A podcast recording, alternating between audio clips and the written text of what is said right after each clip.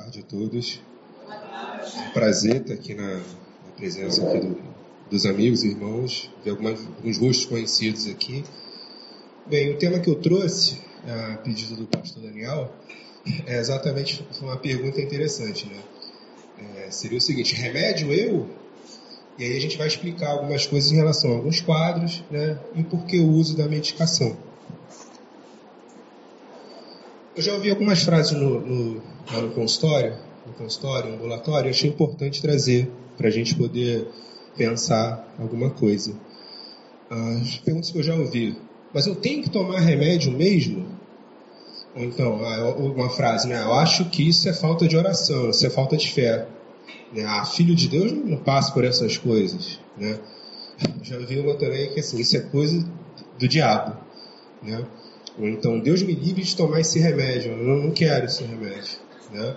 A causa disso é espiritual, provavelmente deve ser pecado, eu posso estar em pecado, estou pecando, eu já ouvi isso também. E não quero tomar remédio para maluco, não. Isso ainda é pior porque ainda tem o preconceito ainda. Né? Então a gente tem uma antiga dicotomia, algo que já vem lá de trás, que é o que, né? É a religião e a ciência. Né? Tudo que é, é místico, né? Tudo que faz parte do, do, do campo religioso, muitas das pessoas não aceitam né, é, a questão da religião e acham, a questão da ciência, acham que apenas é a religião. Né? Então eles preconizam mais a religião do que a, os, os, avanços da ciência. Né? Isso é retratado bem nessa figura, né? a questão do espiritual. Né? Antigamente se tratava alguns quadros de doenças mentais é, com exorcismo, né? Ah, pessoas foram mortas por conta de alguns transtornos mentais e hoje a forma como a gente atende, né, humanizada, né? Então a medicina versus o espiritual. Eu trouxe uma reportagem, ela não fala de é, medicação psiquiátrica, psicofármacos, né? Psicofármacos são remédios do sistema nervoso central. Mas expressa bem mais ou menos o raciocínio e aonde eu quero chegar com essa palestra. Por uma questão de, uh, de ética, eu não coloquei o nome da igreja, tá? mas a gente vai ler essa reportagem. A igreja X ela foi condenada a indenizar um ex-fiel por prometer a cura do HIV. Nessa reportagem ela é de 30, ela é de 4 de setembro de 2015, tá? A igreja X foi condenada a pagar uma indenização de 300 mil reais para um fiel que foi convencido a abandonar o tratamento contra a AIDS. E ele quase morreu. De acordo com a Folha de São Paulo, o gaúcho de 36 anos contaminou a mulher e chegou a pesar 40 quilos, após ter sido convencido de que se curaria do HIV somente com a fé em Deus e realizando doações à igreja. Em relato ao jornal, Aí eles deram o nome fictício, fictício de Lucas, né? E é interessante porque Lucas é, é, na Bíblia foi médico, né? Aí é só uma ironia. É, revelou que os pastores lhe diziam constantemente que a medicina estava desatualizada. Eles, aí abre aspas, né? Eles levavam testemunhas de gente que se curou de câncer, AIDS. Quando as pessoas não aceitam doar seus bens, dizem que dizem que tem um espírito ruim que não está permitindo. Isso disse o, o a, o fiel, né, o ex-fiel. Ele descobriu que era portador do vírus em 2005 e iniciou o tratamento com os remédios. Só que Lucas estava angustiado com a sua situação e começou a frequentar os cultos dessa igreja, né, seguindo um conselho de um vizinho. Lucas gostou e acabou se convertendo. Quatro anos depois, em 2009, ele parou de tomar as medicações, os remédios para o HIV. E a gente sabe que o HIV é uma doença crônica, que não tem cura, você precisa tomar um remédio para poder estagnar a doença. Tá? É, ele para de tomar os remédios e parou de usar o preservativo na, quando ele tinha relações com a, a, a sua mulher, né? no caso a esposa na época. De acordo com o ex-fiel, a decisão partiu de uma sugestão do seu pastor, algo a ser encarado como um sacrifício em nome da fé. Sacrifício este que lhe trazia cura. Ele também doou um televisor e um computador para a igreja, mas não se curou e ainda contaminou a mulher com o vírus. Dois meses após interromper o tratamento, Lucas teve uma pneumonia grave e ficou 40 dias internado em coma induzido. ele só teve alta quatro meses depois, bastante debilitado pesando ah, somente 40 quilos, metade do seu peso normal. Lucas diz que foi vítima de um golpe e que chegou a participar da prática da fogueira santa, um ritual da igreja que prega a eliminação de todos os tipos de males, arrecadando dinheiro e bens em nome de Deus. Inúmeras pessoas são enganadas todos os anos por essa igreja.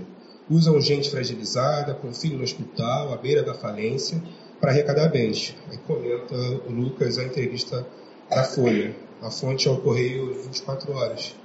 Então a gente vê que é sério, isso acontece hoje em dia. Já vi, já peguei no, no, no consultório é, pessoas que foram orientadas por, é, por líderes, é, por familiares, para esse tratamento, para esse remédio, isso, isso é, não é de Deus, é Deus que vai curar você. Não é bem assim, tá? Então, só alguns, alguns dados, alguns números, a gente chama de epidemiológicos, só para a gente ter uma ideia tá, do que está que, do que que tá acontecendo hoje em relação aos transtornos mentais. Tá? Mas eu quis ser muito específico para não poder a, a, aula ficar muito grande e eu usei mais o quadro da depressão. Tá? Segundo a Organização Mundial da Saúde, OMS, 322 milhões de pessoas vivem com depressão em todo o mundo. Isso são dados de 2015. 2005 era mais ou menos 300 milhões. Tá?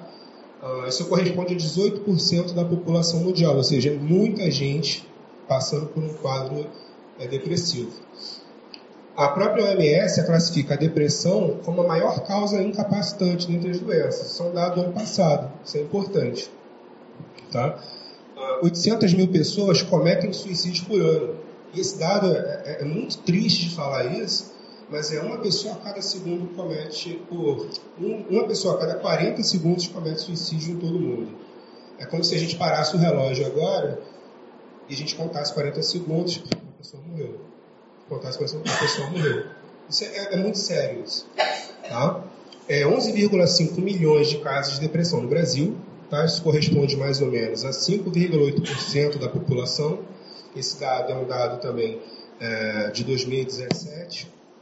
Tá? E nós somos os campeões da América Latina, tá? o Brasil está em primeiro lugar. Ele só perde para os Estados Unidos, dentre os países do continente americano, é o número um. Você tem 17,4 milhões de casos de depressão, ou seja, 5,9% da população sofre de depressão. Isso lá nos Estados Unidos.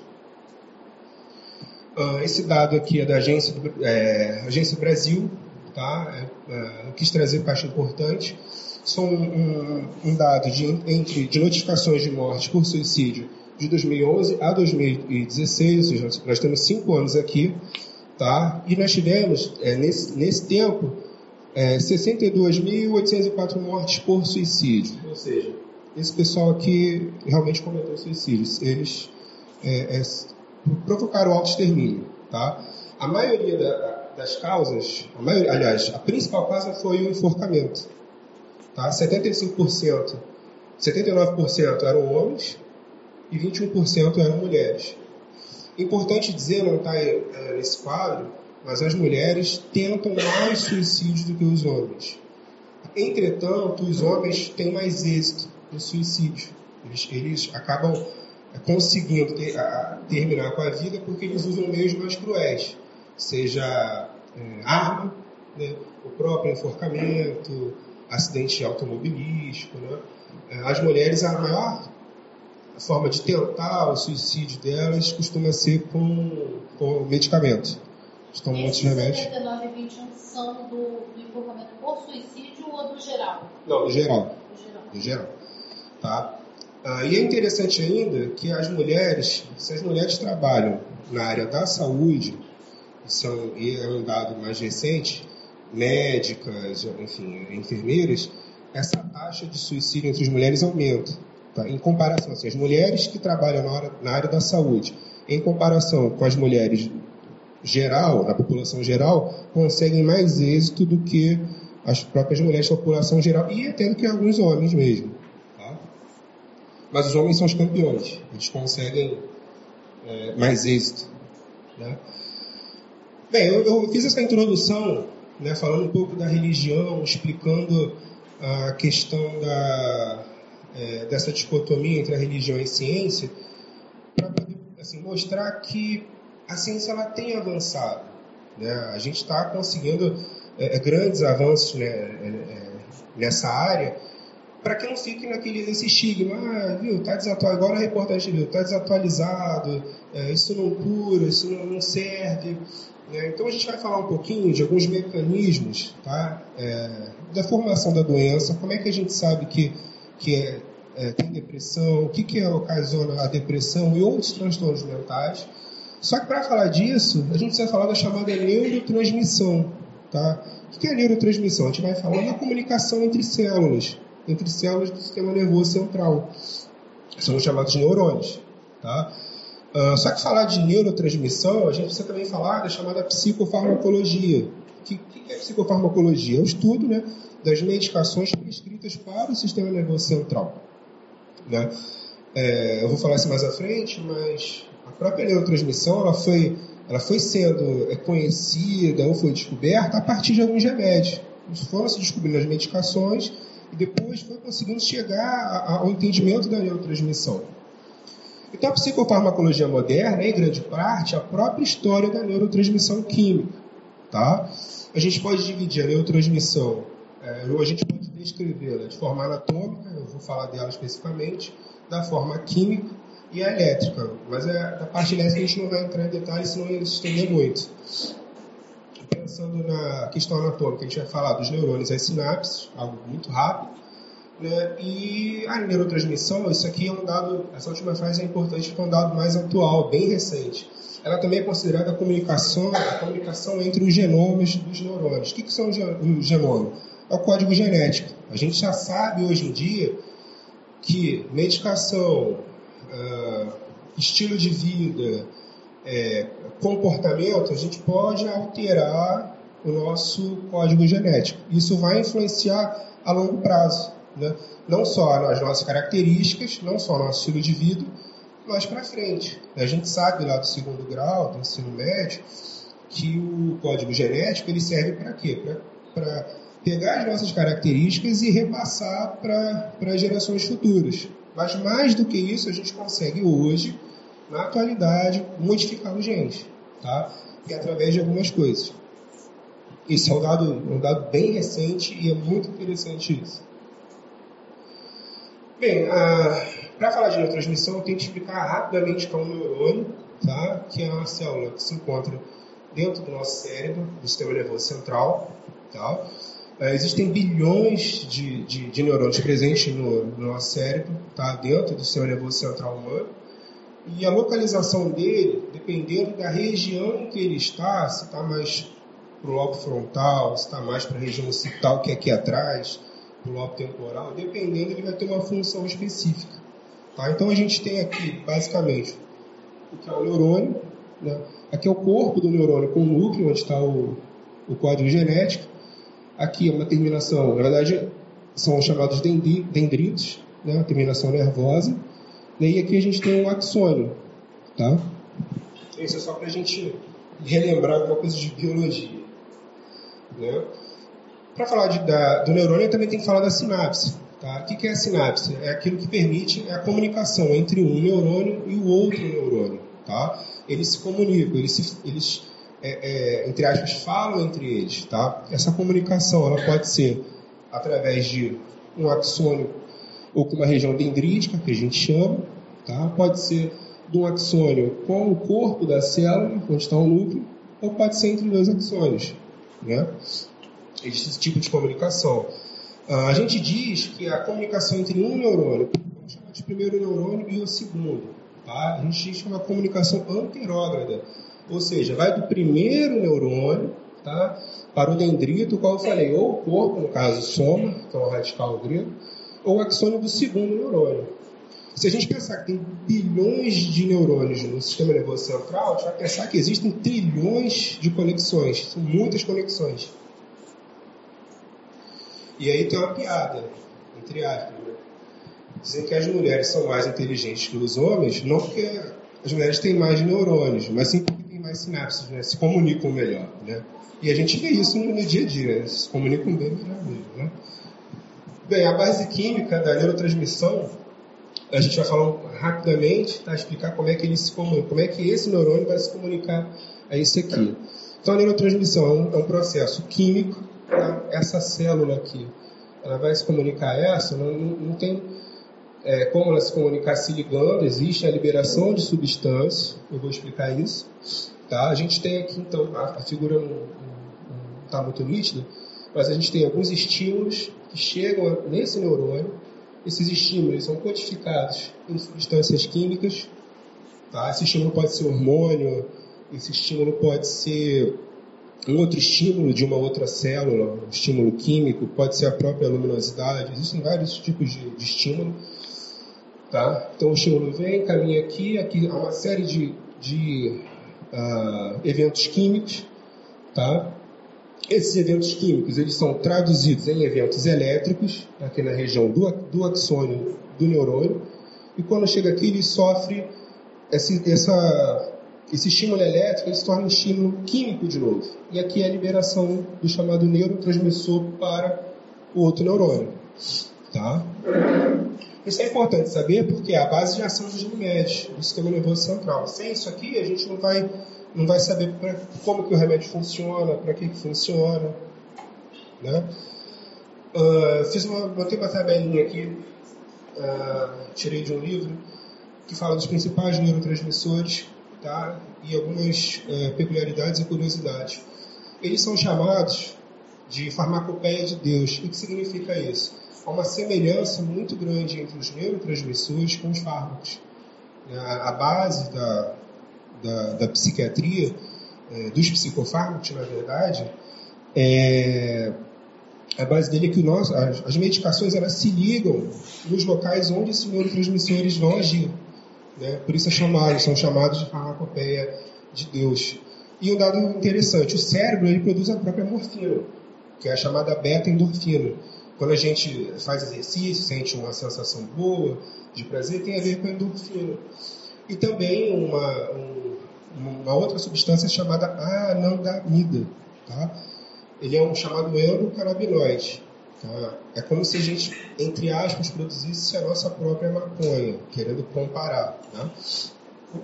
Então, os fármacos frequentemente imitam os neurotransmissores, tá? e como eu falei lá atrás, alguns fármacos, né, alguns remédios, eles foram descobertos antes.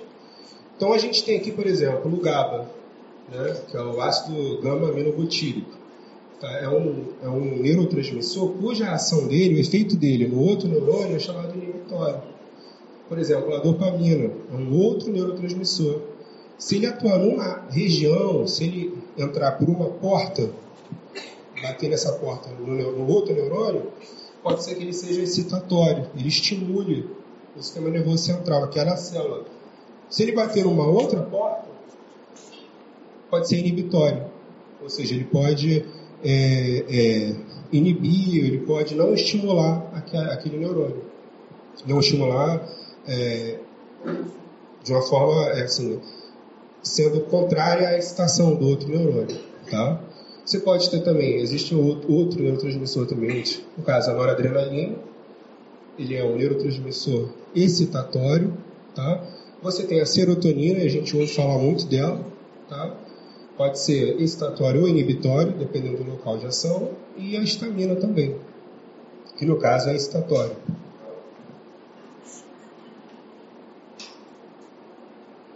Então, olha só, o estímulo que chega no neurônio, ele pode envolver vários neurotransmissores, não só a serotonina, pode ser serotonina, dopamina, noradrenalina, pode ser uma cascata de, de neurotransmissores. Compreender esses impulsos para os neurônios, para, para aquelas células, né, é importante por conta dos circuitos específicos, por conta de cada área que aqueles neurônios estão localizados. Isso é importante para a gente o quê? Para a gente selecionar e combinar os agentes terapêuticos que a gente quer é, prescrever para aquele, aquele paciente que está com aquela determinada doença. É, eu expliquei, já falei mais ou menos como é que funciona. A gente tem então o estímulo uh, do, do primeiro neurônio, pode ser impulso elétrico, pode ser hormônio, enfim. A gente tem esse impulso elétrico, ele indo até o final, até aqui, tá? Após ele ser decodificado quimicamente lá em cima. Tá? E essa conversão desse impulso elétrico em mensageiros químicos são neurotransmissores. Tá?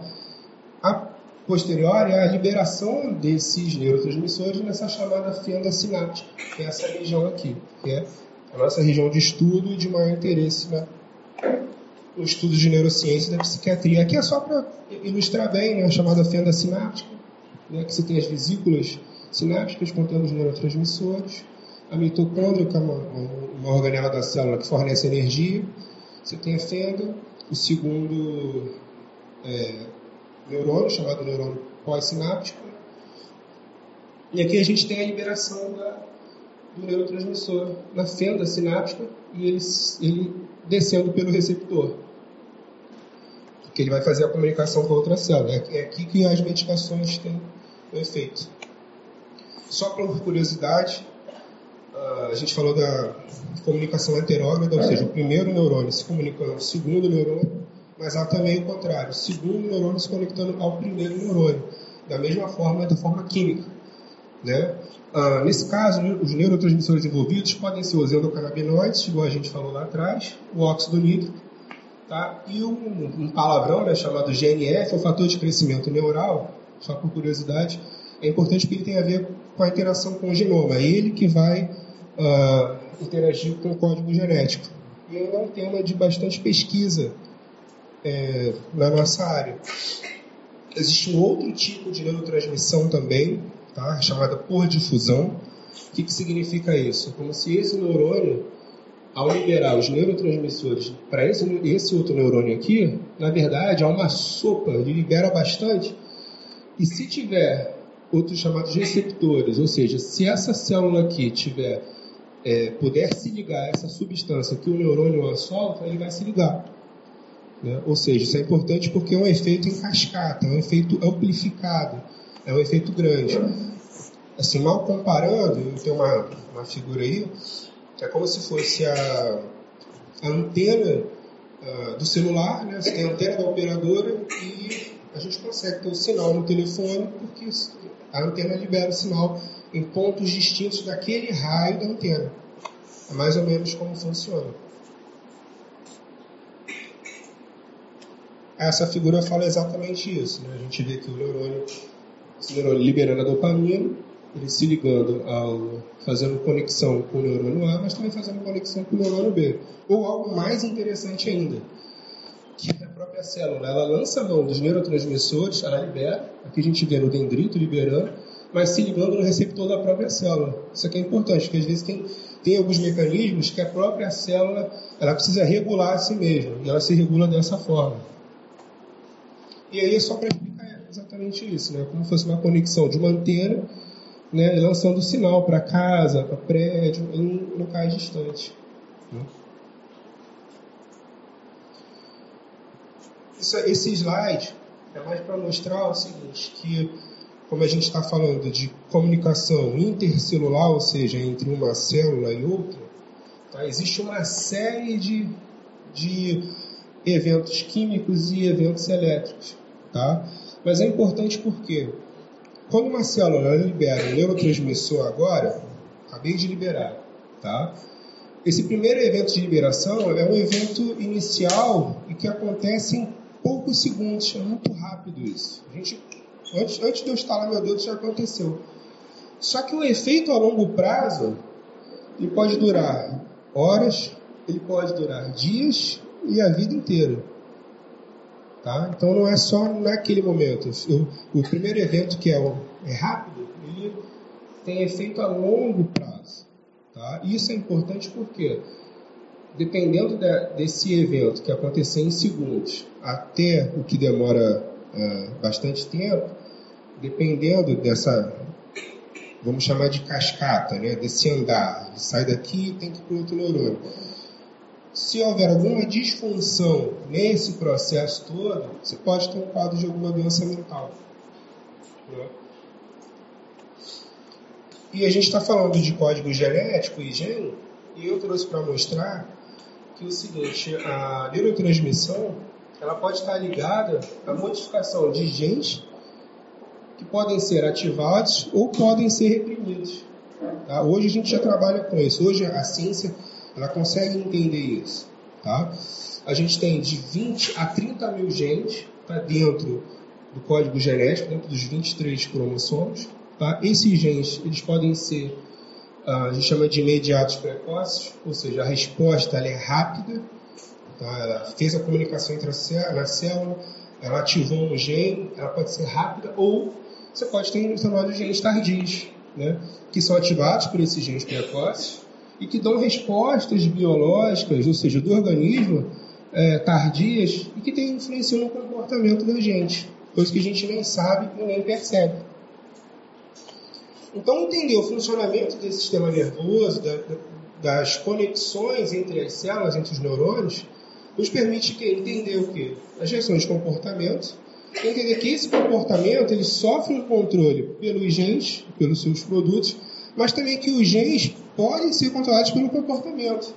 Ou seja, a forma como a gente se comporta tem relação com os nossos genes. Né? O exemplo disso, a gente pode ver, eu tenho um filho de 5 anos que tem características minhas.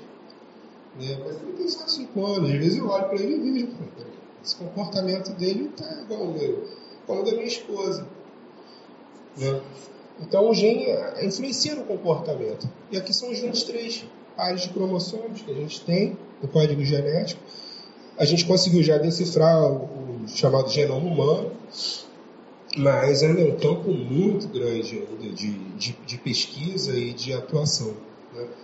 Hoje a gente tem trabalhado, e a ciência, a neurociência tem sido voltada para isso, tentar uh, fazer o controle de certas doenças, claro que atuando no neurotransmissores, mas pensando lá dentro da célula, pensando no núcleo da célula. E isso é ciência, isso está atualizado. Isso demonstra que a gente está conseguindo andar para frente. Né? Então, o comportamento, como é que ele pode alterar a nossa genética? A aprendizagem, ela pode. Exemplo clássico, a gente Ninguém nasce sabendo andar de bicicleta, a gente começa. Aqui, você senta, você tenta se equilibrar, você cai, bota uma rodinha, teu pai tira a rodinha, vai segurando atrás. Aprendizagem nos permite modificar o nosso código genético e influenciar no nosso, no nosso comportamento. E criar novas conexões, né? novas sinapses. Né?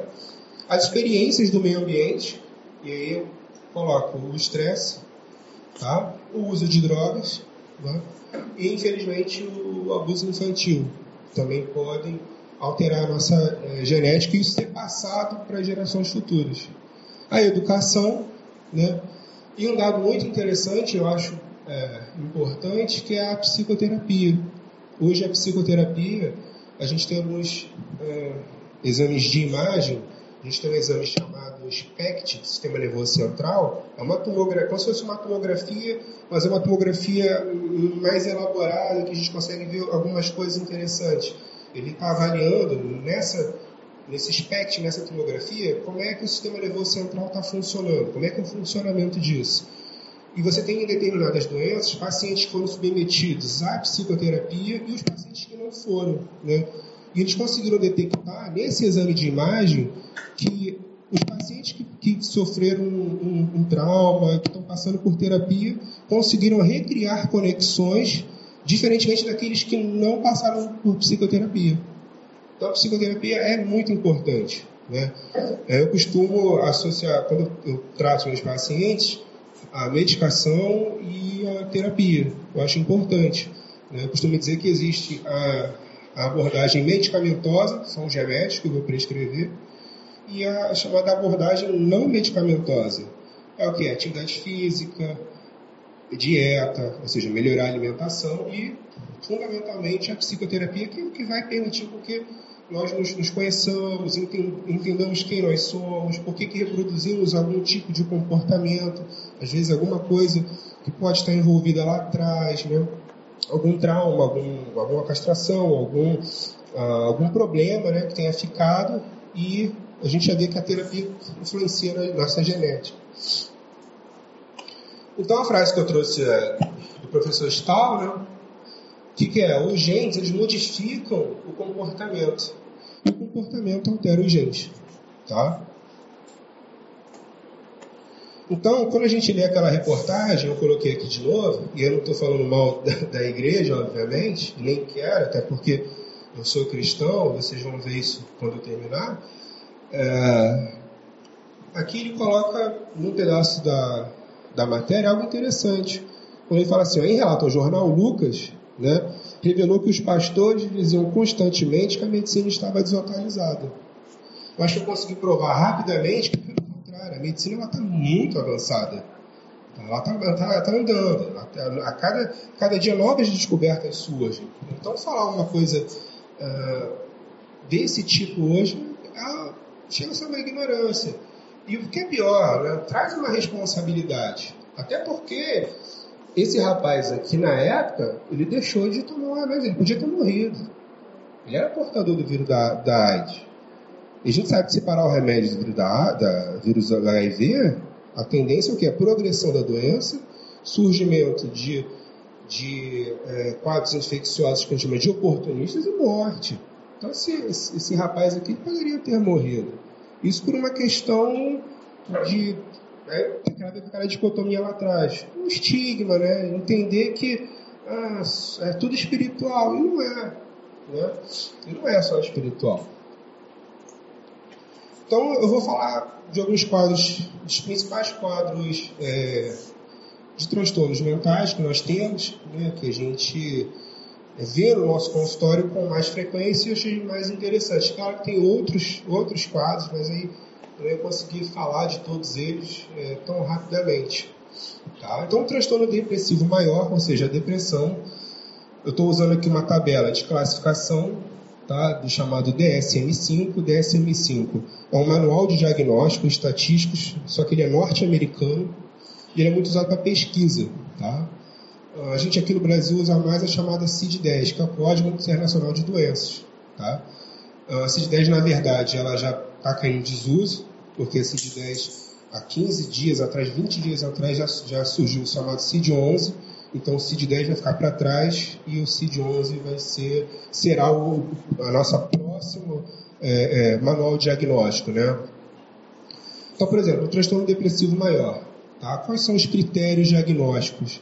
É, o que, o que o, o, os pacientes apresentam ou, ou, podem apresentar? Quais são os sintomas que a gente costuma ver com mais é, com mais são mais comumente apresentados, tá? A gente precisa ter um, o número 1 um, ou o número 2, tá? E aí você tem que ter os do 3 até o 9, mais ou menos 4 ou 5, tá? Então, o primeiro, qual é o humor deprimido, tá? Aquela pessoa é, é, não só triste, porque a tristeza em si não é depressão, tá? Mas aquela pessoa é, se sente um chamado sofrimento psíquico, né? Ela tem um, um humor depressivo, né? Uh, e acentuada diminuição chamada do prazer e do interesse por, pela vida, né? até pelo aquilo que dava prazer a ela, chamada anedonia. Ele tem que ter um e o dois. Muitas das vezes, um e o dois já estão juntos. Né? É o que mais a gente até vê. E você começa a ver os outros, que é o três, que é o a perda ou ganho de peso. Às vezes o paciente não está ah, fazendo dieta e fala, nossa, eu, eu, eu, eu, perdi muito peso, então ele pode ter até ganho muito peso. Tá? A insônia, tá? ou então a chamada hipersonia, que é o quê? Aquela sonolência de um, ele dorme horas é, é, do dia, né? às vezes dorme à noite, dorme de dia. Você pode ter agitação ou retardo chamado psicomotor, ou seja, a pessoa é mais lenta, é mais devagar, chamado slow motion, né? ou então ele pode ser até mais agitado. Tá? Uma fadiga e uma perda de energia, né? e na verdade a depressão ela envolve é, a questão do humor, mas principalmente a energia. Né? O, deprimido tem muita baixa de energia. Né? O 7. Sentimentos de inutilidade ou culpa excessiva ou inapropriado. Isso é quase todos os dias. A capacidade diminuída para pensar ou se concentrar, ou indecisão quase todos os dias. E principalmente os, os pensamentos recorrentes de morte de ideação suicida é recorrente, sem ou com um plano específico. Né? E aí eu faço muita pergunta no consultório, às vezes eu pego um paciente que está de, deprimido, e você fala, você pensa em cometer suicídio? Não, não penso não. Tá, mas aí você é cristão, fala, mas se Deus te levasse agora, o que, que você acha? Você acha que a ideia é boa? Tem uns que param e pensam, né? Não sei. Mas tem uns que falam assim, nossa, se ele me chamasse agora, eu já. Eu ia agora. Né? Pegava o, o barco e, e, Senhor, me leva. Então realmente a gente vê que ele está deprimido. Uh, alguns têm, dos que é, têm a ideação suicida, tem uns que têm planos, né? e existem vários tipos de planos. Já vi gente que tentou com medicamento, como eu, mostrei lá atrás, teve gente que se enforcou, né? Uh, teve gente que já pegou o carro e jogou uh, uh, no poste. Né? Eu já vi um relato de um caso de uma pessoa que ela, ela, tinha, ela, ela tinha uma depressão ela convivia com um companheiro e, e tinha uma filha. Só que o companheiro e a filha, eles não, não, não se davam muito bem. Né? E um dia ela falou, ah, se eu tiver que escolher entre o meu, entre o meu atual esposo e a minha filha, eu vou decidir e vou escolher a morte. E ela decidiu a morte. Né? E ela pegou uma corrente, amarrou no pescoço e se jogou de uma ponte. Né? Então, é, é, eu volto lá no slide da reportagem. É sério que a gente está tá vendo. É muito sério mesmo. Né? Então, vamos lá. O, a depressão. Tá? Como eu falei na, naquele slide da DSM-5, o que, que, é necessário a gente ter? Ou humor deprimido, tá? ou a perda é, do interesse tá? Na, na, no prazer da vida. Tá? Você pode ter os dois juntos, você pode ter um. Tendo um, você tem mais quatro nesse aqui. Que é alteração do peso, alteração do sono, você pode ter agitação, né? agitação motora ou retardo, né? é, psicomotor, a fadiga, que é a perda de energia, né? os sentimentos de menos-valia, de inutilidade, de culpa. Então, você pode ter uma disfunção, chama de executiva, ele não consegue mais, mais fazer produzir mais como ele produzia, seja no trabalho, uh, no campo acadêmico, né? e a ideação suicida, que é um ponto grave. E aí, quando a gente vê a ideação suicida, uh, às vezes a gente precisa até internar o paciente, porque você tem que proteger aquela pessoa assim, dela mesma. Né? E você tem que uh, indicar um local onde ela possa ir, onde ela possa tomar a medicação, né? os enfermeiros será prestida pelos, pelos médicos, né, pelo psiquiatra, o enfermeiro vai administrar, e ele tem que ir para um local protegido para que ele não, não tenha aquela. Uh, ele até pode ter o pensamento, mas ele não vai conseguir cometer porque ele estar num local protegido. Tá? A hipótese que a gente tem em relação à depressão seria uma deficiência tá? ou uma desregulação, na verdade, tá? do neurotransmissor que é a serotonina do outro neurotransmissor que é a dopamina e a noradrenalina, tá?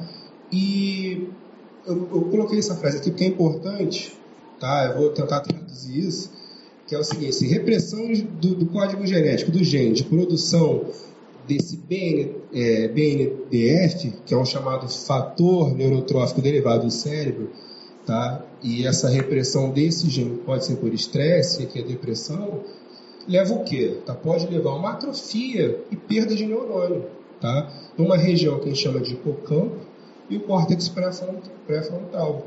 O que, que eu quero dizer com isso? O hipocampo, eu vou explicar isso no outro slide, é nossa área de memória. Ele é, é nossa área de memória, é nossa área também relacionada ao humor e afeto.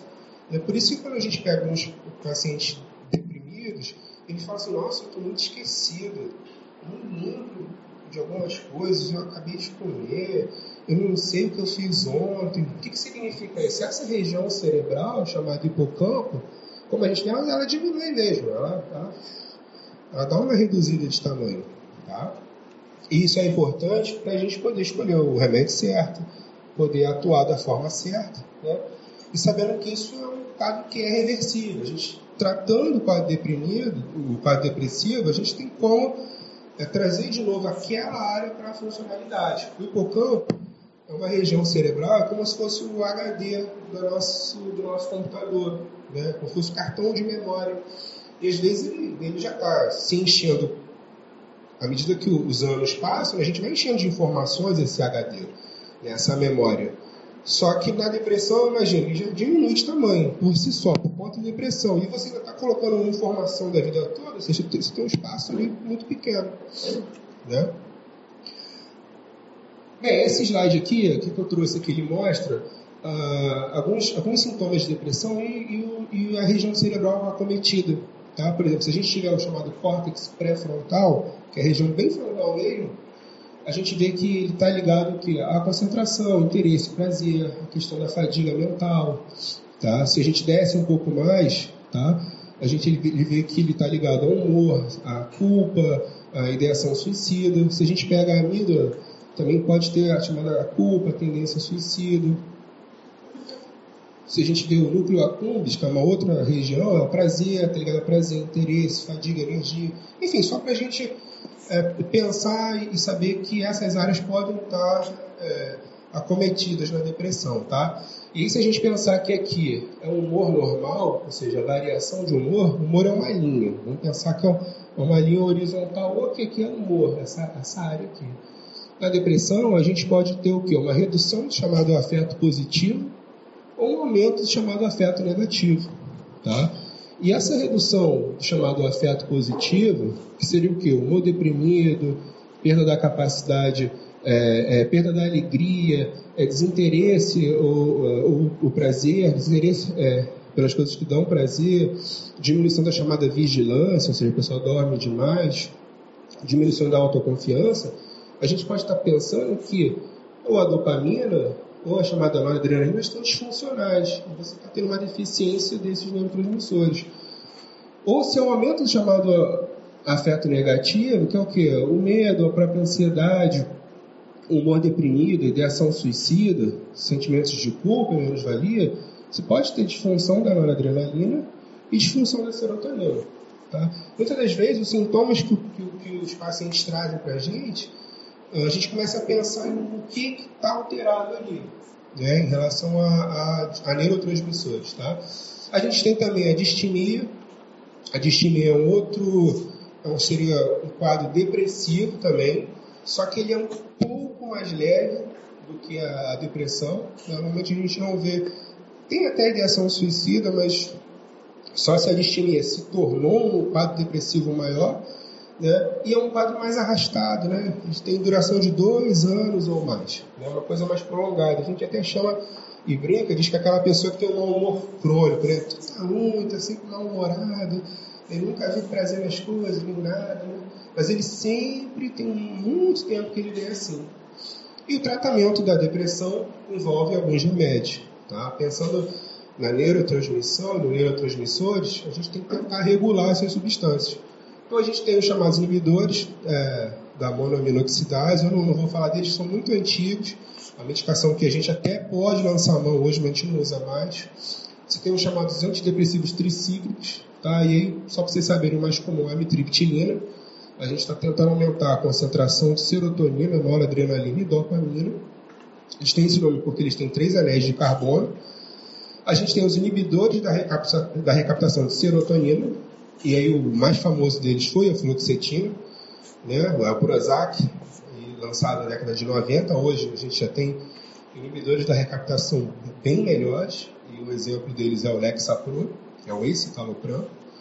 Você tem também os inibidores da recaptação de serotonina e noradrenalina, e aí a gente tem a venlafaxina, que é o representante desse grupo.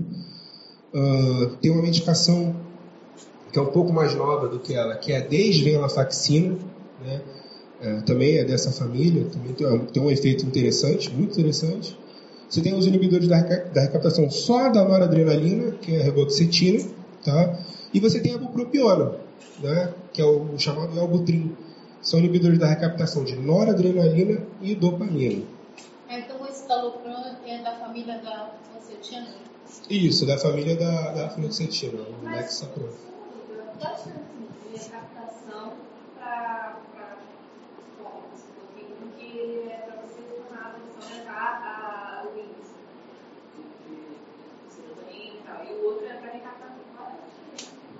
A diferença é que assim, depende do local de ação, de onde ele está atuando.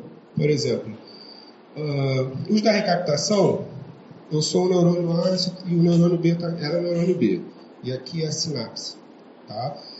uh, a fluoxetina, o Lexapro, muitas das vezes eles se ligam é, em alguns esses receptores, são as portas de entrada tá, até ela. Eles vão se ligando naquelas regiões ali. Então, quando eu libero a serotonina, eu vou ter mais tempo de serotonina tá, agindo nessa região aqui. Então, teoricamente, eu estou aumentando mais o que? O aporte de serotonina. Aí, o que os neurotransmissores têm a ver com o comportamento? Seria o quê? O prazer, o humor, tudo aquilo que a gente viu, a fadiga. Eu tô atuando em alguns locais, eu estou mantendo aquela serotonina ali por mais tempo. Porque quando eu libero a serotonina, eu estou liberando, rapidamente eu pego toda a serotonina e já libero de novo. É muito rápido isso. O organismo entende que esse, a transição tem que ser rápida. Então ele pega, ele já, ele já aproveita, muitas das vezes ele joga fora. O outro, quando eu digo que ele concentra, é porque ele age nos mecanismos de formação, nos mecanismos de formação dessas substâncias.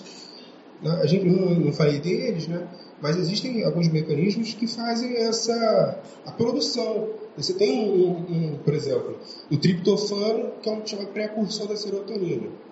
Para esse triptofano se tornar serotonina, você tem alguns processos químicos, né? Você tem substâncias envolvidas, chamadas enzimas. E essas medicações, elas justamente, elas atuam em algumas áreas desse, desses processos químicos, tá? De formação, ou então, como eu falei, eu pego, lancei a serotonina, eu peguei, uma parte já joguei fora. Tem algumas medicações que agem nesse descarte. Eles, eles evitam esse descarte. Então eles pegam aquilo ali, para descartar, lança a mão de novo. Bem, a gente tem um chamado transtorno afetivo bipolar do humor, é tanto como a depressão e o bipolar são transtornos de humor, tá? Uh, como é que funciona, como é que é o transtorno bipolar do humor, tá? Vou explicar para vocês aqui, vamos pensar que essa linha aqui seria o humor, uma linha reta seria o, a linha do horizonte no mar, mais ou menos, tá? E se o paciente ele tem algum episódio chamado maníaco, ou seja, esse humor ele se eleva, e a gente vai explicar quais são os sintomas? Algum episódio maníaco e algum episódio depressivo, a gente classifica ele já como um paciente que tem um transtorno bipolar do humor. Ou ele pode ter a chamada hipomania, que é uma mania leve, ou seja, uma alteração do humor um pouco menor do que aquela elevação maior, tá? e associado ao quadro depressivo. Às vezes a gente vê os dois no paciente. A hora ele está maníaco, passa um tempo depressivo, e às vezes isso oscila muito rápido. Né? Então, por exemplo, a gente dá um diagnóstico de um episódio maníaco, dessa, desse humor elevado. A gente tem o quê? Esse justamente humor elevado pode ter um humor irritável, né? A gente chama de pavio curto, né? E a gente tem que ter um desses dois aqui para poder fechar o diagnóstico e mais quatro ou cinco do outro, que é o quê? Ideia de grandeza, né? Aqui a gente até botei o slide está ruim, né? Mas é autoestima elevada. Ele pode ter uma uma agitação também psicomotora. Ele acha que assim, consegue fazer tudo rápido, né? tudo em muito tempo, é, em pouco tempo né, eles correm riscos. A pessoa que o exemplo disso, a pessoa que nunca uh, era calma, tranquila, recatada, daqui a pouco a pessoa está correndo no trânsito é, e está fazendo esportes radicais, assim, correndo riscos, né? Coisas que ela não era, não, não, não fazia. Episódios de ira também, tá? Mas aí existe um outro quadro seria o transtorno desregulador de humor, que pode ter episódios de ira, mas a gente não consegue dar esse diagnóstico. Mas o episódio de ira também se, se inclui, que seria o humor irritável, né? episódio de explosões de raiva, né? que falaria mais a, a, a favor. E a gente tem pacientes é, com quadro maníaco, algo que é interessantíssimo, que é o chamado fuga de ideias.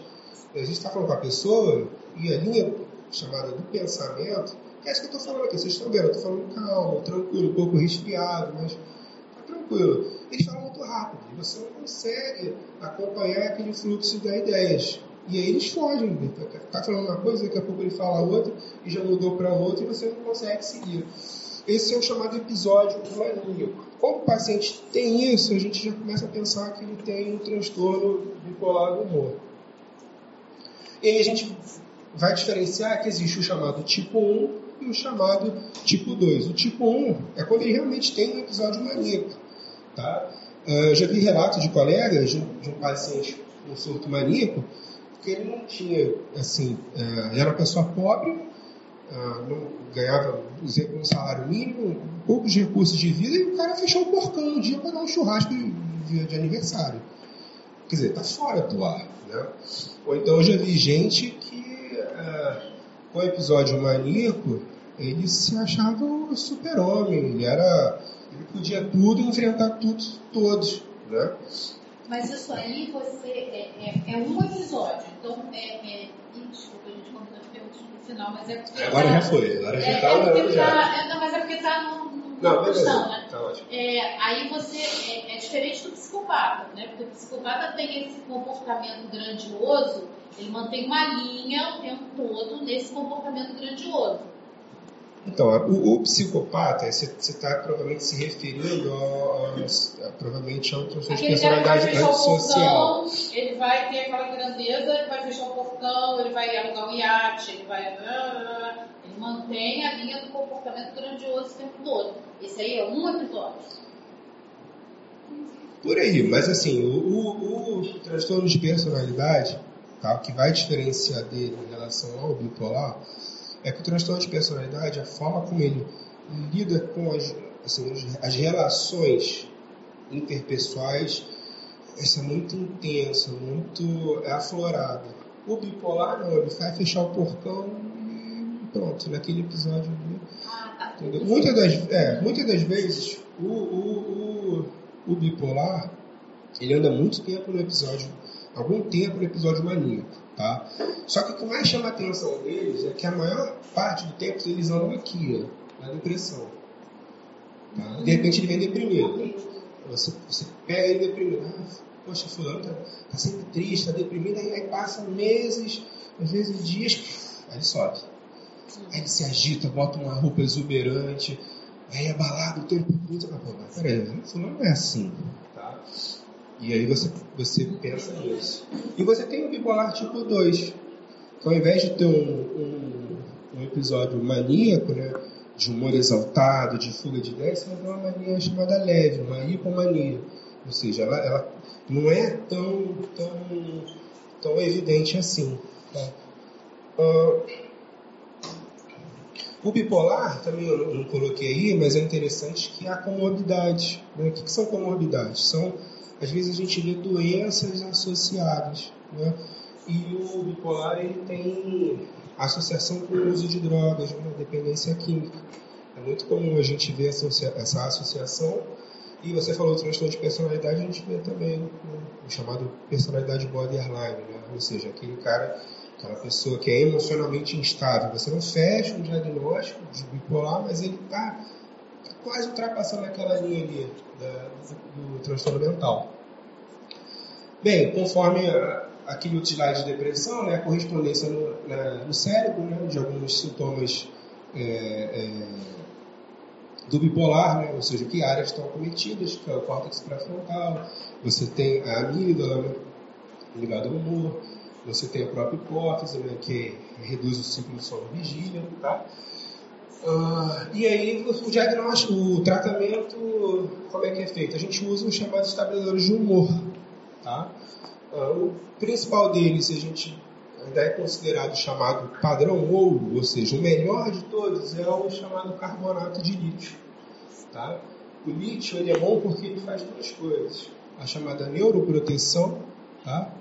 Protetão, proteção, e a chamada, é, ele preserva a chamada plastic, é, plasticidade. O que, que significa isso?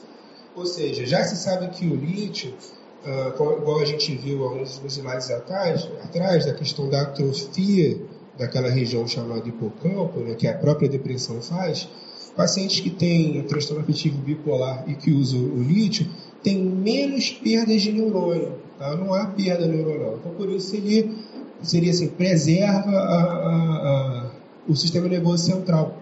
Tá? Você tem também alguns chamados anticonvulsivantes, no caso a carbamazepina, tá? que é o tegretol, o valproato, ou melhor, o divalproato, que é o depacote, tá? e a lamotrigina, que é o lamitor. Tá? E a gente pode lançar mão também de remédios voltados para esquizofrenia, são chamados antipsicóticos. A gente vai falar um pouco também da esquizofrenia. São remédios para psicose, mas principalmente da família dos atípicos, tá? Que é a risperidona, a quetiapina, olanzapina ou o aripiprazol, que é o, o último. Alguém tem alguma dúvida? Quer, quer, quer, já que a gente abriu para perguntas, posso seguir? Eu queria saber, doutor, é, como é que ocorre essa modificação da maneira genética através de medicamentos? É uma curiosidade que eu tenho mesmo, sou biólogo, eu achei muito interessante. É, o que você tem é que, assim, você tem a cascata de mensageiros, né? que vão desde o primeiro mensageiro, que é o neurotransmissor, você tem o segundo mensageiro, que seria uma chamada proteína G, que se liga ao receptor desse neurotransmissor, o terceiro, que são outros tipos de proteínas. Uh, quando você chega ao quarto mensageiro, mais ou menos, esse quarto mensageiro ele, ele tem conexão com o núcleo da célula. Né? Ele se conecta ao núcleo da célula. Então, o que a gente tem é que esse, mensageiro ele teria relação com o quê? Ou, quando a gente tem o código genético, você tem a cromatina, né? aquele novelamento do, do do DNA, né? E ele abriria em alguns pontos esse DNA que ele está adormecido, né? Você abre naquela região que está adormecida e você expressa aquele gene através do RNA. Né? O RNA codifica o DNA e depois tem a produção da, da, da proteína. Seria por essa via, mais ou menos. Então seria, atuaria dessa forma, né? É uma coisa bem, bem, bem recente e a chamada epigenética. Né? É o estudo é, da psicofarmacologia e na genética. Né? É muito recente e, e é muita pesquisa e assim, os laboratórios hoje estão começando a trabalhar nessa área, né? pensando justamente nisso.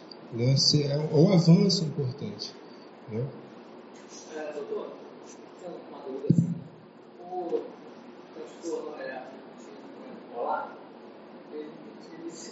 confunde com o misto ansioso depressivo? Seria psicose maníaco-depressiva não? Você está falando da ansioso. Então, pode se confundir, tá? Porque a ansiedade ela pode levar a uma agitação da psicomotora, a ansiedade ela pode levar a uma alteração da atenção, e a pessoa fica, tem uma diminuição da chamada concentração da, da atenção, ela fica mais ligada, ela fica mais atenta a qualquer coisa, ela, ela se torna mais.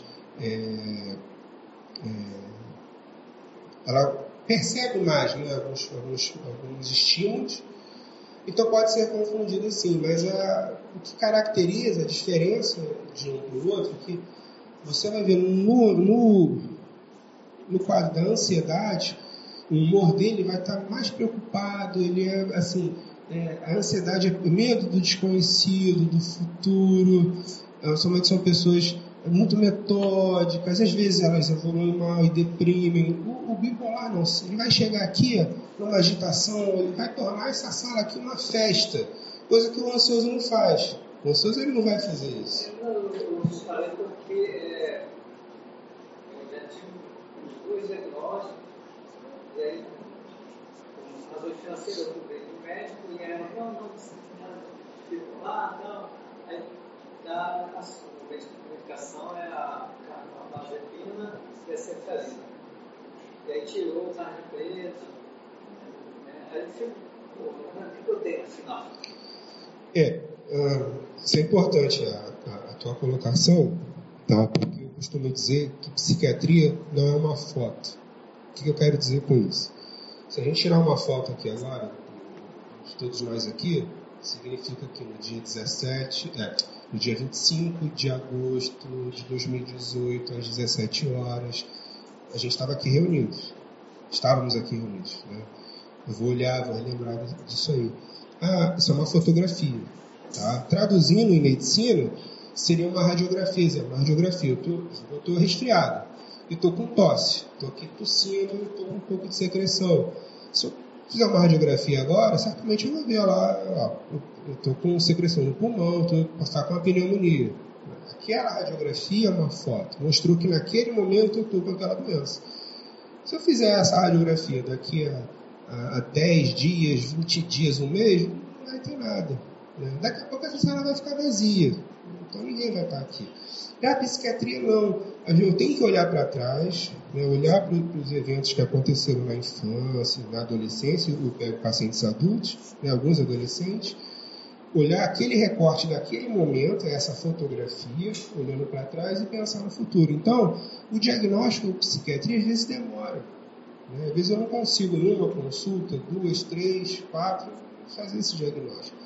É porque isso tudo é, depende da sintomatologia, depende da história que o paciente me traz, porque também é um, é um, eu não coloquei ali, mas todo esse diagnóstico ele é clínico, tá? ou seja, é, entrevista, tem algumas doenças que a gente faz alguns exames de imagem, tá? mas são doenças neurológicas que repercutem com sintomas psiquiátricos. Tá? Eu já vi gente que tinha uma alteração em uma área neurológica, tá? numa daquelas áreas do cérebro, e que é, tinham sintomas psiquiátricos, sintomas de comportamento. E a gente teve que é, é, tratava ele, ele era tratado como é, pelo psiquiatra, mas na verdade também requeria um tratamento neurológico. Tinha uma alteração neurológica, uma alteração orgânica. É, é,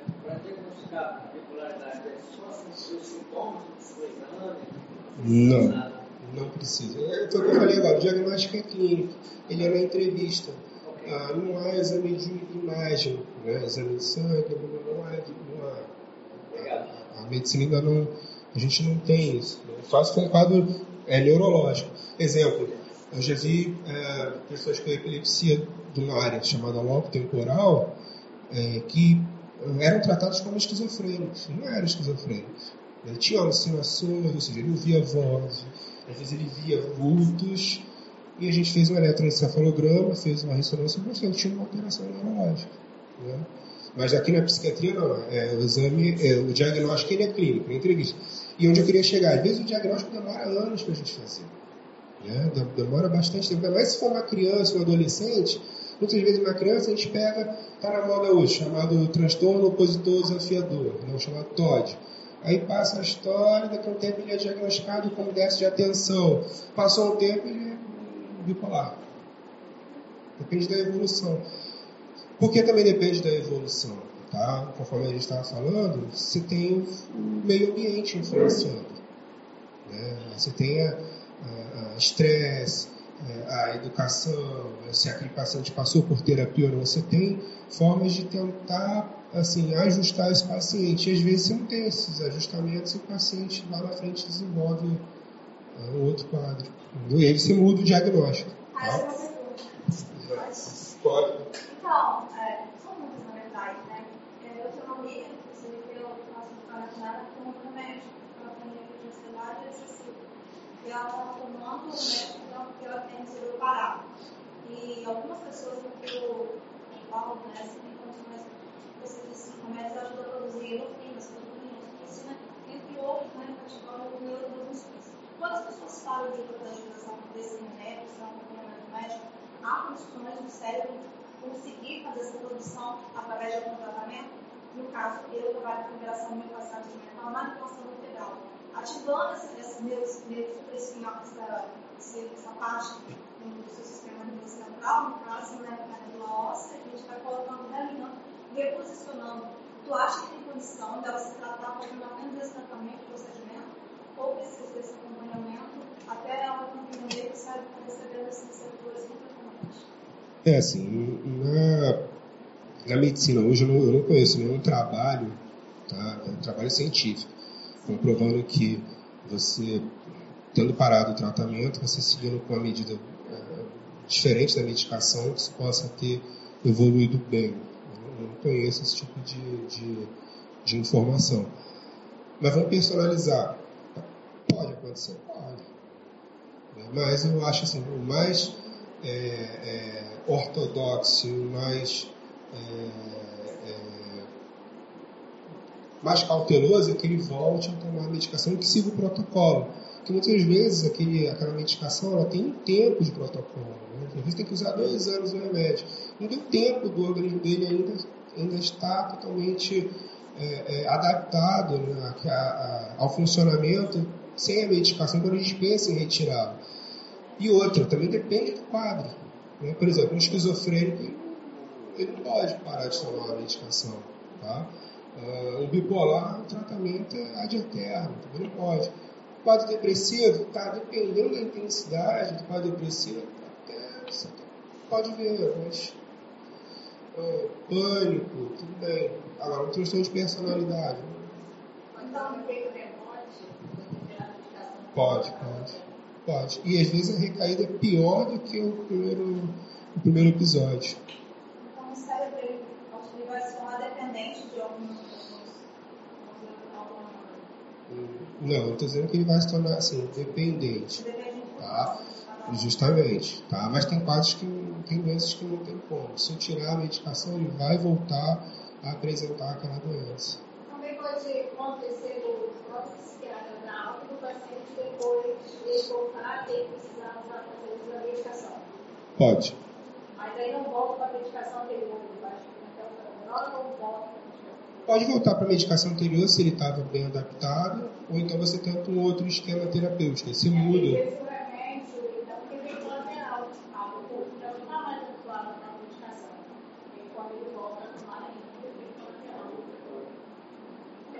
Pode, pode acontecer, mas se ele já está adaptado àquela medicação, ele tomou, exemplo, dois anos, vamos pensar no pânico, tá? Costumo tratar o primeiro episódio de pânico com dois anos, até dois anos. Passados dois anos, se ele, antes, quer dizer, nos dois anos tá, de tratamento, ele não teve crise, show de bola, redondo, aí você tira a medicação, ele passou, sei lá, um ano, dois anos bem, aí teve uma recaída. Às vezes você tem que só voltar aquela medicação mesmo e usar por mais cinco anos. Ou então você você pode mudar. Né? Depende muito também do perfil, né? daquele momento que o paciente se encontra. Se ele estiver acima do peso, abaixo do peso, aí você vai tentar é, montar um esquema terapêutico para que não atrapalhe. Tem medicações como psiquiatria que você não pode interromper assim, tem que fazer né? Justamente. Não tem como interromper assim. Não. Parar de tomar e amanhã eu parei. Não é vitamina, por exemplo. Para, parei. Mas qual é que você acha que você dependente da você está dando assim uh, subsídios dele andar sozinho. É igual, por exemplo, seu filho vai andar de, de bicicleta. Você vai botar uma roda. Você botou as duas. Pai, já estou me equilibrando. Você tira uma roda, sente. Calma. Ele começa a pegar o equilíbrio de novo. Você vai tirar outra roda, você vai segurando. Agora que você solta. Ele vai conseguir andar sozinho. Não vai ficar dependente. Mas o cérebro automaticamente vai se tornar dependente desde voltar a funcionar porque todos esses instrumentos estão É, é complexo. É, não necessariamente. É. Deixa eu fazer Você falou aí, esse é uma pânico. É, a, a depressão e a síndrome do pânico, hum. elas necessariamente andam de mão dada. Por exemplo, uma pessoa que teve depressão pode ter síndrome do pânico ou vice-versa, ou uma coisa independe da outra. Isso é uma coisa. Outra coisa, tanto em é, depressão quanto em síndrome de pânico, o que provoca é, a depressão ou o pânico pode ser tanto um fator externo quanto uma estafa, um trauma, sei lá, um assalto, uma coisa assim, ou pode ser puramente físico, causado pela falta de alguma substância química. Tá, vamos lá, vamos tentar. Tá, porque essa caixa, vou tentar falar mais próximo, essa caixa aqui ainda estava com problema. Eles chegaram aqui, eles, eles tentaram ajustar, a outra já estava ruim, essa aqui também. Mas eu não sei se agora eu consigo falar melhor. É, eu também ainda estou resfriado. Aí. É o seguinte, você tem a predisposição genética, tá? Não sei se eu entendi a tua pergunta, mas vou seguir mais ou menos, tá? Ou seja, você tem uh, risco de desenvolver aquela doença se na, se na, sua família já tiver gente que tenha desenvolvido, vamos chamar o pânico, tá? E aí você vê bem na sua vida, você vê bem na infância, vê bem na adolescência, chega na juventude, você uh, tem uma situação traumática e dispara aquela doença. Tá? Existem os chamados gatilhos psicológicos, né? que são essas, essas, esses estresses, tá? essas, essas situações do meio ambiente que podem ou não disparar a doença. Tem pessoas que não, não vão disparar. Exemplo, eu já vi mulheres que foram estupradas e que não deprimiram. E eu já vi gente que separou do esposo e deprimiu. Assim, é só uma comparação. Não quer dizer que aquela pessoa seja mais forte ou mais fraca. Não é isso. Mas às vezes a, a genética daquela pessoa favorece ela a desenvolver aquele quadro. É igual uma arma engatilhada. Só precisa que você dispare o gatilho. Né? Se você apertar o gatilho, a doença ela, ela, ela vai se desenvolver. Ah, então a gente tem essa predisposição e os eventos, que é o meio ambiente. Né? Aconteceu, aconteceram é, é, é, situações estressoras de disparo a doença. Acontece sim do paciente ter depressão e um quadro de pânico. Por exemplo, de repente eu abri um quadro de pânico e começo a me sentir mal, não consigo sair de casa porque eu estou tendo uma crise. Só que essa crise me impede de ir ao trabalho. Essa crise está me impedindo de ir na escola participar da festa do meu filho. Então começo a me sentir o quê? Inútil, deprimido, nada na vida tem prazer. Pronto, abriu o quadro de depressão. Às vezes não, às vezes a pessoa só tem dificuldade de sair de casa porque tem uma fobia, um medo. Não é medo de passar mal ou de ter a crise. Entendeu? Não sei se eu consegui. Foi, certinho? Hum. É, tá. Vou falar rapidamente da esquizofrenia. A gente falou da ansiedade. Foi bom que a gente passou o barco rápido por ela. Na esquizofrenia, a gente divide em sintomas chamados positivos, tá, da psicose, sintomas negativos. Os principais da esquizofrenia, sintomas positivos, são os delírios e as alucinações. Delírio é a ideia de perseguição, a ideia fixa que está sendo perseguido, que tem um plano eu já atendi pessoas que acham que o Vladimir Putin tem um plano contra ela e ela mora é, aqui no recreio. Tá, não dá, né? Ou então ouve vozes, né? Ah, e a voz está mandando eu fazer tal coisa, né? É, são os sintomas da, da esquizofrenia. E você tem os sintomas negativos, que são chamados 5As, né? Ou seja, você tem é, a pessoa não tem é, chamada avolição, ou seja, ela não consegue mais fazer as coisas você tem a chamada anedonia, né, que é o, é o prazer em tudo, igual tem na depressão. Tá? Você tem a, a questão da socialidade, então a dificuldade de, se socializar, ele começa a se isolar socialmente. Tá? E você tem o chamado humor em, é, embotamento afetivo, né? ou embotamento do humor, que é aquela pessoa que está sempre, é, o, o esquizofrênico, ele não expressa as emoções, você não consegue ver nem raiva e nem, e nem, e nem alegria, né? ele está com uma máscara, né? chama de máscara esquizofrênica. A, a, afeição dele não consegue expressar as emoções através do, do, da, da, do rosto, enfim. E aí, como é que a gente trata rapidamente a esquizofrenia? A gente lança a mão dos antipsicóticos típicos, foram os primeiros que surgiram, mas tem muitos efeitos colaterais são muito bons ainda, a gente lança a mão deles ainda até hoje, como o haloperidol, uma medicação boa, mas tem muitos efeitos colaterais, e aí a gente eh, tenta não usar. E você tem hoje é, os chamados antipsicóticos atípicos, tá? a risperidona, a paliperidona, a quetiapina, olanzapina, e os principais, que são o aripiprazol e atualmente a lorazidona, que foi o último que foi lançado, é japonês, e é, teoricamente não teria efeitos colaterais. E aí, eu trouxe isso só para a gente fechar rapidamente, né, como eu sou cristão, acredito que a maioria de vocês estão aqui também, uh, a gente tem a imagem de Deus, é chamado Imago Dei. Né? Se a gente lê em Gênesis 1, 26 e 27, o que está escrito lá? Tá, então, então disse Deus, façamos o homem a nossa imagem conforme a nossa semelhança. Criou o homem a sua imagem, a imagem de Deus o criou, homem e mulher Deus criou. Ou seja, se a gente foi feito à imagem e semelhança de Deus, tá? e, ele, ele nos deu a, a possibilidade de dominar a terra, de cultivar, de cuidar, enfim, toda a responsabilidade, chamado mandamento cultural, mandado cultural, né? E essa imagem ela incluiria o ser, as faculdades, o papel do ser humano. A gente acredita sim que a medicina ela, ela está avançada e ela avançou e a gente consegue curar doenças ou recuperar pessoas em tratamento, graças a Deus. Essa imagem que veio lá de trás, Ele nos deu uh, uh, no Éden. Né? E aí, só para a gente é, fazer uma reflexão teológica rápida, né? como eu trouxe aquela matéria, aquela igreja X, ela, tem, ela pensa de uma forma chamada teologia da prosperidade, que é o quê? Deus já fez tudo o que devia fazer é, é, ao mandar seu filho à morte de cruz, libertando os homens do que? Da miséria e da enfermidade. Né? O ser humano, e aí sagazmente essa teologia fala, ele é, ele é, ele é chamado para dominar a terra e seus recursos. Mas tudo, tudo é para mim honra e glória, tudo é para mim. Né? Ou seja, eu sou capaz disso. E aí tem a ver com as frases que eu trouxe. Ah, então, eu não preciso de remédio, eu sou filho de Deus. Isso não é para mim, isso está repreendido, não vou usar esse remédio. Eles falam isso. E aí, as pessoas são, infelizmente, ludibriadas, porque sem a primeira ação de dar, de dar o que? O dinheiro, Deus nada pode fazer pelo fiel. Se a gente pensar o contrário, Jesus foi tão profundamente humano que se pôs ao lado da vida e ele deu vida.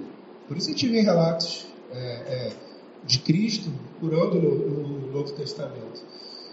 E aí ele, sendo a imagem, ele sendo Deus vivo encarnado, a gente pensa na chamada Kenosis, que é o quê? Jesus, ou seja, Deus, despojando-se de toda a sua glória, de todo o seu poder, sua grandeza, ele vem para nos resgatar, para salvar o ser humano. Portanto, o ser humano aprende a ser humano realmente humanizado como se Jesus. Tá? É só para a gente pensar que uh, o que, que eu quero trazer para essa reflexão que assim, a gente é, comece a tirar esses pensamentos de ah, ah, não vou no médico, ah, isso é falta de fé, ah, não vou no psiquiatra, isso não tem sentido, não, eu vou, eu vou vencer isso pela fé. Deus quer que você, você vá ao médico, que você tome o remédio, que você procure o, o terapeuta, que você faça uma atividade física. É isso aqui, Ele quer que você se trate. Deus, Deus nos deu essa inteligência, essa capacidade para poder tratar as doenças e não ficar apenas no campo da espiritualidade. Espiritualidade é importante, óbvio, né? Deus é Cristo é tudo nas nossas vidas, mas a gente precisa se render sim ao que a medicina tem tem tem é, conseguido nos dias de hoje. Eu agradeço a presença de vocês, peço desculpa por qualquer coisa, que a gente tenha andado um pouquinho mais rápido no final. Espero poder ter ajudado na construção de alguns conceitos, de algumas ideias. E se alguém quiser perguntar mais alguma coisa, eu estou aberto a perguntas. Deixa eu fazer uma pergunta. É, o tratamento é, psiquiatra, ele é indicado que também seja feita uma terapia psicólogo também? Isso é necessário também? Sim, sim. Tem estudos que mostram que o melhor tratamento é medicação mais a, a terapia, a psicoterapia. Muitas das vezes o psiquiatra entende que sozinho ele não dá conta. Né? Porque tem muita tem muitas questões comportamentais já influenciadas. E aí você precisa é, pegar esse paciente e enviá-lo ao psicólogo para que ele trate essa questão comportamental. O caminho contrário também acontece. Às vezes o psicólogo está vindo bem, o, o terapeuta está cuidando do paciente, mas ele sente que ele, vamos fazer uma comparação, ele encostou no gesso. Mas você quer ultrapassar esse gesso, você não consegue. Às vezes a medicação consegue perfurar esse gesso e a gente subir para lá e alcançar outros níveis, né? E melhorar esse paciente. Mas é o melhor tratamento, terapia e a medicação.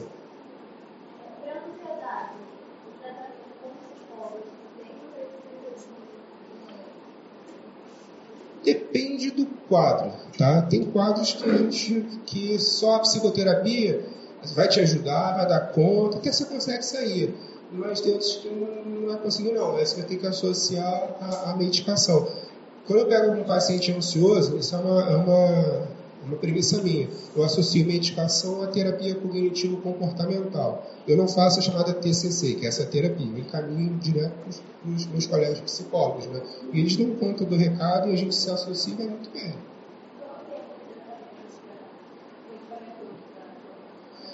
Então, se a gente está no primeiro episódio, até dois anos, aproximadamente. Vamos pensar no pânico, na ansiedade, é a mesma coisa. Uh, às vezes, esse paciente ele apresenta recaídas, igual teve uma pessoa que falou, e a gente vai até cinco anos. Às vezes, esses dois anos já não está dando certo, você vai, estende para cinco anos mesmo. Depois de cinco anos não deu certo, aí o resto da vida.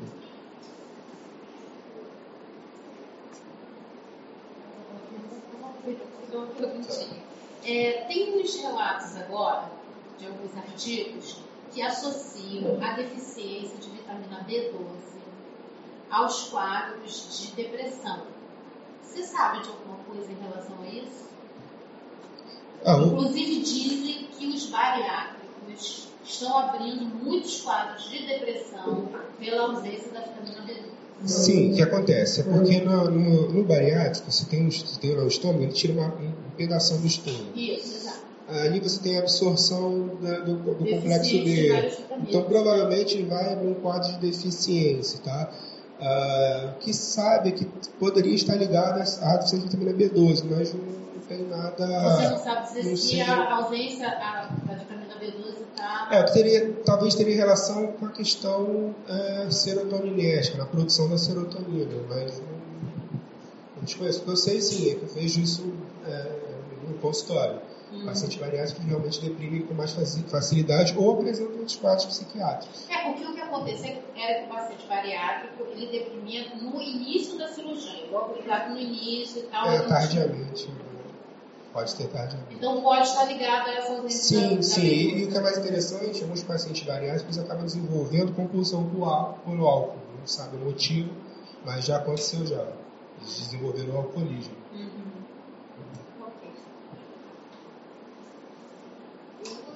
Da, da medicação, né? ela ele pode ajudar a deteriorar os neurônios da gente, os neurônios como álcool. Importante sua pergunta. Ah, tem uma classe de medicamentos, a gente passou pela ansiedade, eu não falei, tá? você tem os chamados benzodiazepínicos. É uma família de, medica de medicações muito antigas que a gente ainda lança a mão deles porque eles são, têm uma ação chamada ansiolítica, ou seja, eles, são, eles atuam bem na ansiedade. Só que o que se sabe é que eles vão se ligando naqueles receptores né, que, do outro neurônio. Né? E aí a- a- eles se ligam, eles de forma irreversível. Então aquela célula começa a entender que não, peraí, eu preciso criar mais receptor. Aí vai, aí nasce um receptor do lado, o remédio vai no outro dia e se liga ali. Só que chega uma hora que, entre aspas, não, tem mais espaço. A célula ela não consegue mais se ligar, o remédio se ligar porque não tem espaço. Aí aquela célula perde a função. Tá? E aí realmente sim, os benzodiazepínicos a longo prazo são ruins sim, porque eles é, é, podem é, contribuir para o desenvolvimento de um, de, um, de um quadro chamado demencial. Tá? Lá na, quando chegar já na, numa, numa fase mais de idoso, eles podem acelerar os processos demenciais. Isso pode acontecer. Já todos os, os que eu falei aqui, de inibidores da serotonina, fluoxetina, é, noradrena, é, é, desve- é, desvenlafaxina, venlafaxina, que atuam em outros neurotransmissores, não, esses aí você pode ficar tranquilo que eles não, não, não alteram o sistema nervoso central. Tá? Não há problema. A gente vai ter que encerrar as perguntas aqui na, na irmã, tá? Porque a gente já passou do É, Eu só podia falar um pouco, assim, eu tenho pacientes de longo uso de Rivotril empotamento afetivo. É, a gente tem uma associação do uso do Rivotril à questão do embotamento afetivo. Tá? Estaria ligado mais ou menos ao que eu falei para ela, essa questão de, de perda neuro, neuronal, principalmente nas áreas das emoções. Tá? Assim, o ideal é o quê? É usar os benzodiazepínicos, o Rivotril é dessa família, até três meses. Entretanto, a gente sabe que, em muitos dos casos isso não é viável. A gente tem que usar mais tempo a medicação até que o antidepressivo responda, a pessoa sinta a resposta do antidepressivo. Né? Porque o ansiolítico, que é esse benzodiazepínico, ele age rapidamente. Mas é o, é o, é o exemplo que eu uso. Ah, se eu tenho uma pneumonia e eu tenho tosse, essa tosse é, bem, tá com bastante secreção, ah, e é uma bactéria que está causando, eu, eu tenho, eu tô é, tossindo bastante, eu tenho que tomar um expectorante para botar para fora essa secreção. Mas ele é só um sintomático, ou seja, ele trata só o sintoma da tosse. O Rivotril é igual, ele vai tratar aquela agitação naquele momento, mas ele não vai curar a doença. O que vai curar a doença mesmo é o antidepressivo, que no caso da pneumonia é o antibiótico, que vai matar a bactéria. Aqui o pensamento é igual. né? Porque o empotamento é tão grande pelo uso prolongado que a terapia não consegue. Ela, não, ela, ela, ela para, né? Não dá, né? Porque também tem a ver de dar um retardo psicomotor, uma sonolência, e você não consegue progredir. Aí vocês costumam mandar para o psiquiatra, olha, é, eu recebo esse cartão, eu, eu, eu, não consegui é, é, dar prosseguimento à sessão, porque o paciente está muito, entre aspas, dopado, sonolento, e a gente tem que pensar, repensar nessa terapêutica dele. E às vezes usar um, um, análogo do Rivotril, mas com uma ação menor, ou mais fraca, ou aumentar o antidepressivo.